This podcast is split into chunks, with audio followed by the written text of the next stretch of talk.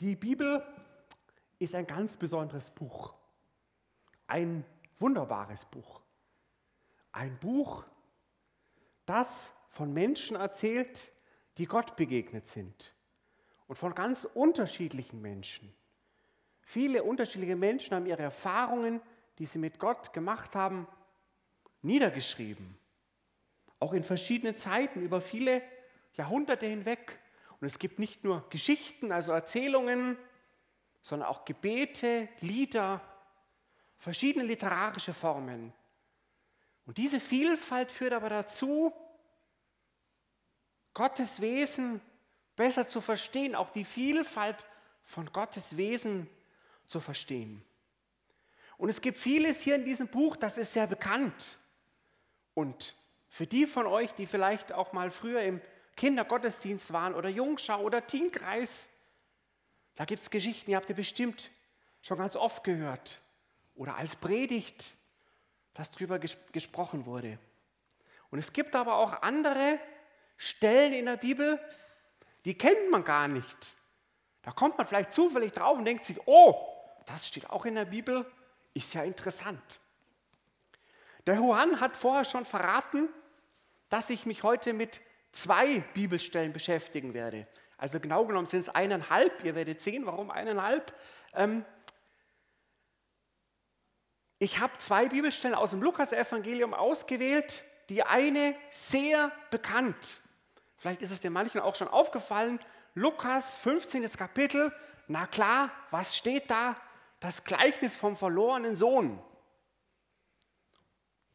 Also ein, ein Gleichnis, das wahrscheinlich jeder kennt, der irgendwann mal die Bibel aufgeschlagen hat. Ich kann mich sogar erinnern in meinem Deutschunterricht. Also meine Deutschlehrerin, die hatte mit der Bibel sonst nicht so viel zu tun, aber das Gleichnis vom verlorenen Sohn, das hatte sie mal im Deutschunterricht durchgenommen. Und das andere, Lukas 17, ist auch ein Gleichnis. Auch ein Gleichnis, das Jesus erzählt hat. Auch ein Gleichnis, das der Lukas aufgeschrieben hat, das er würdig empfunden hat und das insofern auch Wort Gottes ist, Teil dieser Bibel ist. Aber ich behaupte mal, wahrscheinlich hat es der eine oder andere schon mal gehört, aber wahrscheinlich noch nicht so oft, wie vom Gleichnis vom verlorenen Sohn. Es ist das Gleichnis, ich verrate es, das Gleichnis vom Knechtslohn. Ich lese auch gleich nachher nochmal vor. Und beide diese Gleichnisse, ja, stehen in der Bibel, sind von Jesus erzählt und beide behandeln auch ein ähnliches Thema, nämlich unser Verhältnis, also das Verhältnis von uns Menschen zu Gott. Wie ist denn unser Verhältnis zu Gott? Und wenn man da aber da genauer hinschaut bei diesen Gleichnissen, dann könnte man meinen, hm, die Aussagen sind ja total entgegengesetzt, sind ja völlig diametral. Ich lese uns erstmal die beiden Bibelstellen vor. Ich habe gesagt, die eine Bibelstelle ist nur zur Hälfte, und zwar beim verlorenen Sohn. Da gibt es ja zwei Söhne. Und normalerweise hört, das, hört man, wenn man das Kleine erzählt, ja dann auf, wenn der jüngere Sohn, ich gehe mal aus, davon aus, dass es der jüngere Sohn ist, wenn der nach Hause kommt, der Vater ihn in die Arme nimmt und sagt, so, jetzt feiern wir ein großes Fest. Und hier steigen wir jetzt ein, also Lukas 15, ich lese uns ab Vers 25. Aber der ältere Sohn war auf dem Feld und als er nahe zum Haus kam, hörte er singen und tanzen und rief zu sich einen der Knechte und fragte, was da wäre. Der aber sagte ihm, dein Bruder ist gekommen und dein Vater hat das gemästete Kalb geschlachtet, weil er ihn gesund wieder hat.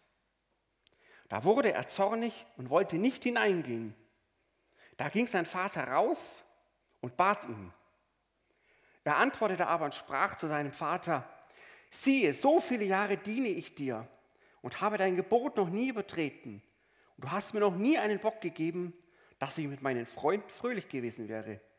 Nun aber, da dieser dein Sohn gekommen ist, der dein Hab und Gut mit Huren verprasst hat, hast du ihm das gemästete Kalb geschlachtet.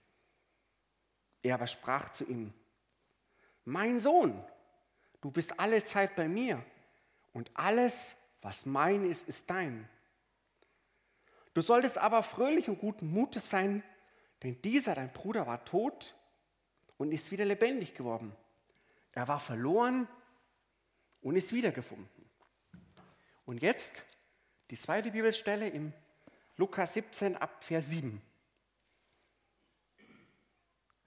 Wer unter euch hat einen Knecht, der pflügt oder das Vieh weidet und sagt ihm, wenn er vom Feld heimkommt, komm gleich her und setz dich zu Tisch. Wird er nicht vielmehr zu ihm sagen, bereite mir das Abendessen, schürze dich und diene mir, bis ich gegessen und getrunken habe. Danach sollst du auch essen und trinken. Dankt er etwa dem Knecht, dass er getan hat, was befohlen war? So auch ihr. Wenn ihr alles getan habt, was euch befohlen ist, so sprecht, wir sind unnütze Knechte, wir haben getan, was wir zu tun schuldig waren.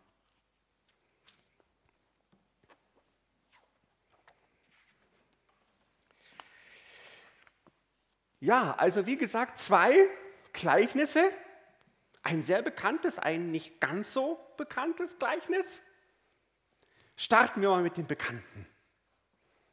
Das Gleichnis vom verlorenen Sohn oder wie wir auch in dieser zweiten Stelle sehen, von den beiden verlorenen Söhnen, beschreibt relativ kurz und prägnant letzten Endes den Kern des Evangeliums.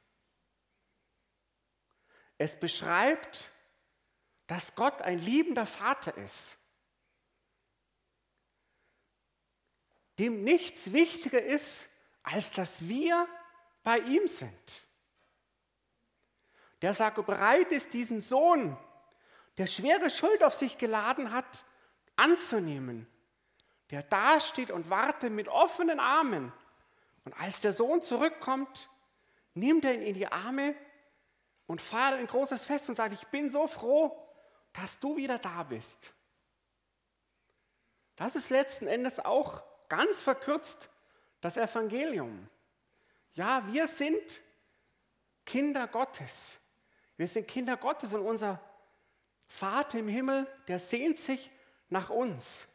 Der möchte, dass wir bei ihm sind. Und von denjenigen von euch, die selber Kinder haben, wahrscheinlich könnt ihr das nachvollziehen oder auch ein Stück weit nachvollziehen. Ich sage wirklich ein Stück weit, weil ich behaupte, dass Gottes Liebe zu uns Menschen noch viel größer ist als die, die wir als Eltern zu unseren Kindern haben können. Ich habe das selbst auch erfahren, jetzt auch selbst diese Tage. Vorgestern wäre Marinas zwölfter Geburtstag gewesen. Aber sie war nicht da. Das ist hart, dass sie nicht da ist an diesem Geburtstag, an diesem wichtigen Tag. Aber auf der anderen Seite auch unser Sohn Julian. Das wisst ihr vielleicht, er war zwei Jahre im Internat, jetzt ist er wieder zurück. Wie freut sich da mein Vaterherz, dass mein Sohn wieder da ist, dass er wieder zurück ist. Aber wie gesagt, Gottes Liebe und Gottes Sehnsucht ist noch viel größer. Ich glaube, wir können das gar nicht erfassen, selbst wenn wir, als, selbst wenn wir Eltern sind und an unsere Kinder denken. Das ist das eine. Aber dann haben wir auch noch das andere Gleichnis, dass ich hier bewusst auch dem gegenüberstehe. Da sind wir nicht geliebte Kinder, sondern da ist es ein Verhältnis eines Herrn zu einem Knecht. Und dieser Herr, der spricht recht deutlich und recht hart zu diesem Knecht. Und zum Schluss ist ja die Quintessenz, dass Jesus in diesem Gleichnis sagt, na, hier ist es.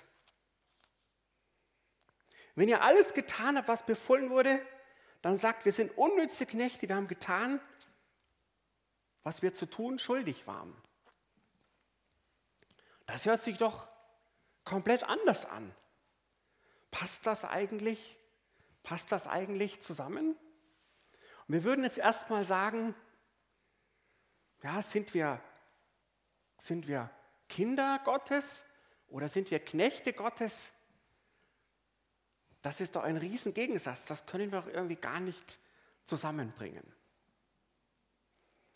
Ich möchte auch noch auf diesen jüngeren Sohn aus dem Gleichnis schauen vom verlorenen Sohn und auch natürlich auf den älteren Sohn. Und diese beiden, ich habe es schon gesagt, die sind beide verloren.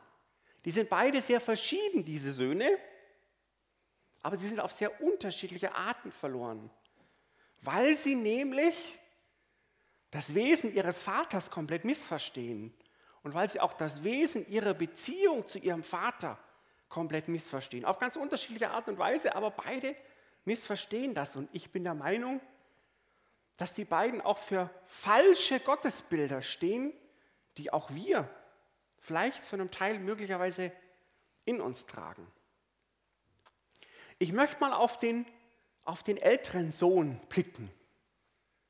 Der kommt nach Hause von der Arbeit und der sieht, da ist was los auf unserem Hof.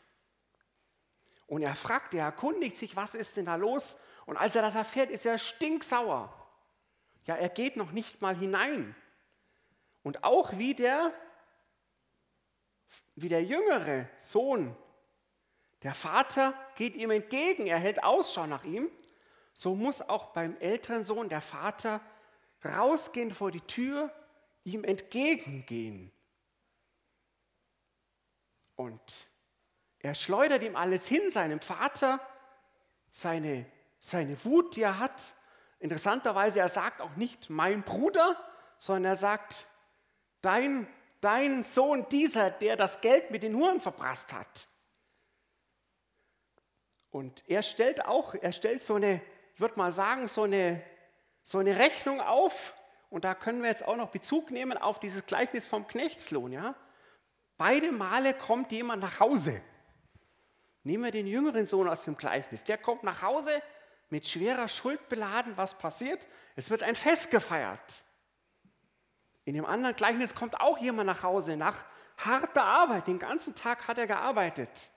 Und ich weiß nicht, ob das euch auch so geht. Mir geht es manchmal so, wenn ich also ich arbeite jetzt nicht körperlich hart, aber ich arbeite schon auch ähm, und bin dann fertig, wenn ich nach Hause komme.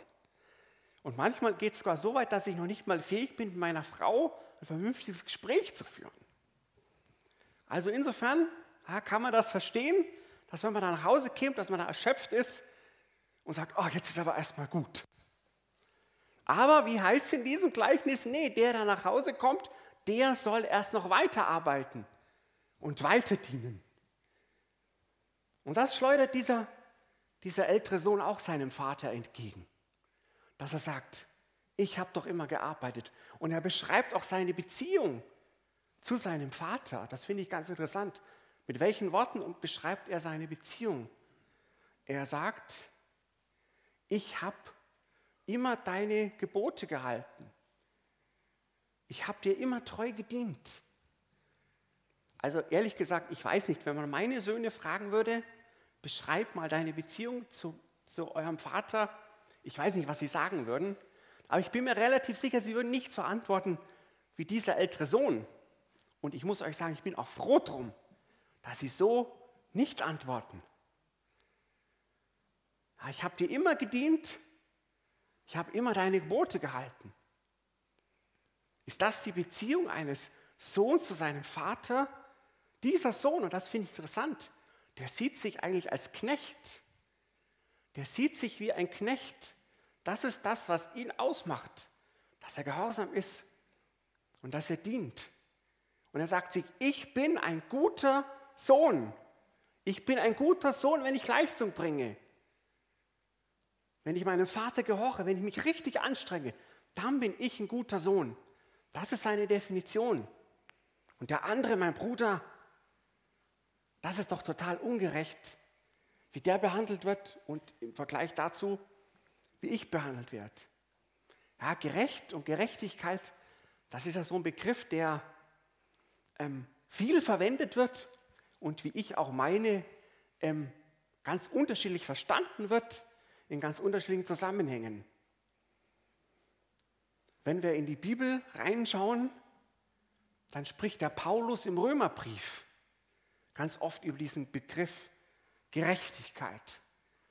Und das, was der Paulus dort im Römerbrief unter Gerechtigkeit versteht, das ist was ganz was anderes als das, was wir unter Gerechtigkeit verstehen, auch was dieser ältere Sohn in diesem Gleichnis unter Gerechtigkeit versteht.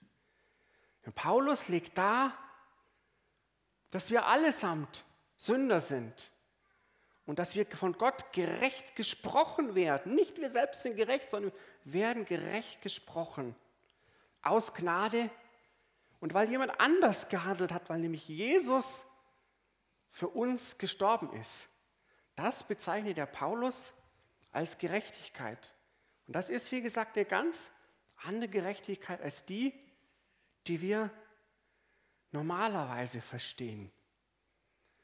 Und ja, dieser, dieser, dieser Sohn, dieser ältere Sohn, der fragt nach, nach einem Lohn, nach einer Belohnung.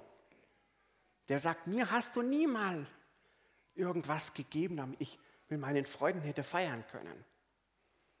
Und auch bei dem anderen Gleichnis, da geht es ja um diese Frage, naja, was bekommt denn dieser Knecht als Lohn? Und die Antwort ist, nee, da gibt es keinen Lohn, der hat die Aufgabe als Knecht und das war es dann gewesen. Der Vater hier antwortet dem Sohn nicht direkt auf das, was er sagt.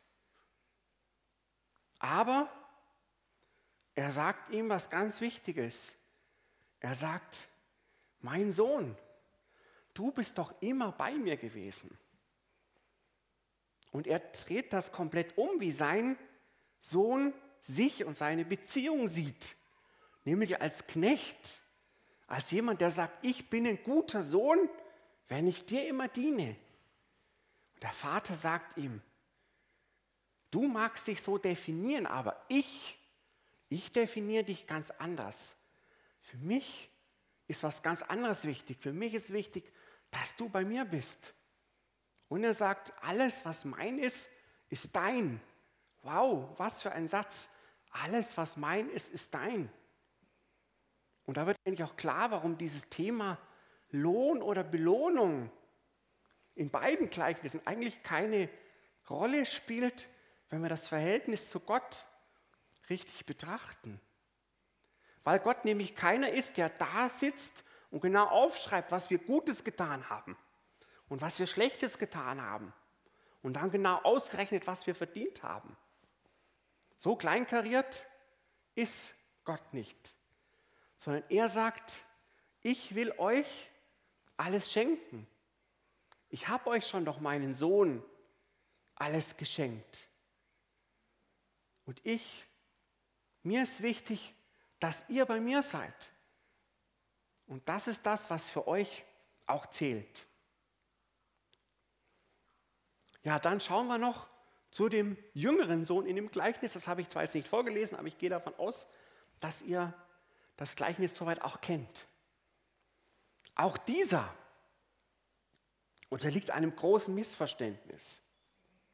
Natürlich kommt er nicht auf die Idee wie sein älterer Bruder, dass er sich als Knecht versteht dass er da am Hof nur Tag und Nacht arbeitet. Nein, er ist ja was Besseres. Er weiß das ja. Er ist doch der Sohn. Er ist der künftige Erbe, der künftige Herr hier. Nur lästig, dass das so lange dauert. Dass er jetzt nur Sohn ist, dass sein Vater noch da ist. Deshalb lässt er sich das Erbe auch auszahlen. Und was er auch komplett außer Acht lässt, der Herr so eines Hofes zu sein, das hat viel mit Verantwortung zu tun. Das hat wahrscheinlich der ältere Bruder verstanden, aber der jüngere hat das gar nicht im Blick. Verantwortung für den Hof, für die vielen Menschen, die da arbeiten, für die Tiere, die sie da haben. Das ist ihm alles egal. Für ihn ist sein Vater nur der Erfüllungsgehilfe seiner Wünsche. Und ich denke, er steht dadurch für die Menschen, für die auch, die auch so ein Bild haben von Gott. Und vielleicht haben wir das auch manchmal, dass Gott der Erfüllungsgehilfe ist für unsere Wünsche. Ja, Gott liebt uns doch, der muss uns doch, der muss doch alles erfüllen, was für uns, was wir jetzt uns gerade einbilden. Auch im Lukas-Evangelium gibt es ein Zitat von Jesus, da sagt er, die Ernte ist groß, der Arbeiter aber sind wenige. Das ist ein Satz, den würden wir wahrscheinlich auch so unterstützen. Ja, die Ernte ist groß, der Arbeiter sind wenige. Es gibt viel zu tun in dieser Welt, im sozialen Bereich, auch in der Gemeinde. Ich glaube, es gibt keine Gemeinde, wo man nicht sagen kann, boah, wir haben, hätten so viel zu tun, wir können so viel machen, aber wir haben doch zu wenig Leute, die sich darum kümmern. Und man könnte das resignierend sagen, diesen Satz. Es sind zu wenig Arbeiter und die Ernte ist groß. Aber ich denke, dass Jesus das hier an dieser Stelle nicht resignierend meint. Dass es da auch noch eine andere Sichtweise gibt. Ja, die Ernte ist groß, weil wir haben nämlich eine wunderbare Botschaft, das Evangelium. Wir haben die Botschaft von diesem Vater, der uns liebt, der uns so sehr liebt, dass wir das als Menschen gar nicht in unseren Kopf hineinbekommen. Und dass er seinen Sohn gesandt hat, um uns zu erlösen. Das ist eine wunderbare Botschaft und die muss auch hinaus in die Welt und dafür ist die Ernte auch groß. Auch wenn es wenige Arbeiter gibt, aber es ist wichtig, dass es die gibt. Und deshalb können wir uns eben nicht, wie dieser jüngere Sohn, darauf ausruhen und sagen, ja, wir haben es ja. Wir sind ja die Kinder von Gott. Wir sind ja die Erben. Nein, für uns gilt es, das auch zu verkünden. Und die Frage ist natürlich, wann ist es denn genug? Das ist ja die Situation in unserem Vergleichnis von dem Knecht. Der hat den ganzen Tag gearbeitet, war draußen auf dem Feld, hat gepflügt, sich um die Tiere gekümmert. Und dann kommt er erschöpft nach Hause.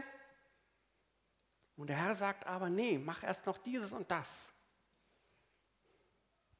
Das heißt nicht, dass unser Herr uns nicht auch sieht und weiß, wir, wir können nicht alles leisten. Wir müssen uns auch mal erholen. Aber das heißt, dass es an Gott, unserem Herrn liegt, das zu entscheiden. Und ich habe das schon oft erlebt, auch in, in vielen Gemeinden. Ähm, und ich hatte tatsächlich auch oft den Eindruck, na, könnte der eine oder andere sich vielleicht noch, nee, noch, noch ein bisschen mehr einbringen. Und ich muss gestehen, mittlerweile ähm, ja, halte ich mich da zurück und, und fälle da kein Urteil mehr. Und ich denke, das müssen wir auch anerkennen, ja, dass die, die, die Möglichkeiten und das Potenzial jedes Einzelnen, dass das sehr unterschiedlich ist.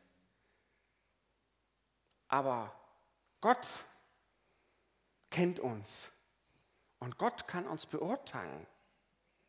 Und es ist an ihm, das zu beurteilen. Und da bitte ich euch tatsächlich darum, auch ehrlich zu sein, ehrlich vor euch und ehrlich auch vor eurem Herrn. Und bei ihm zu sein und ihm nahe zu sein, auch mit dieser Frage, wann ist es genug? Wo ist mein Platz? Und wo, an welcher Stelle kann ich mich einbringen? In der Gemeinde oder außerhalb der Gemeinde? Ja, wir haben jetzt zwei Brüder kennengelernt, wir haben auch zwei Bibelstellen kennengelernt, die auf den ersten Blick sehr unterschiedliche Aussagen getroffen haben. Aber ich hoffe, das ist ein bisschen deutlich geworden. Beide sind wichtig und beide sind letzten Endes zwei Seiten der gleichen Medaille. Ja, wir sind natürlich geliebte Kinder unseres Vaters. Aber wir sind eben auch nicht dazu da, uns, uns ums darauf auszuruhen und zu sagen, oh, das reicht mir. Ich bin gerettet, alles andere spielt keine Rolle mehr. Sondern Gott beauftragt uns auch. Er hat uns auch Gaben gegeben und die dürfen und sollen wir auch einbringen. Amen. Ich bete noch zum Abschluss. Herr, ich möchte dir danken für diesen Sonntag, für diesen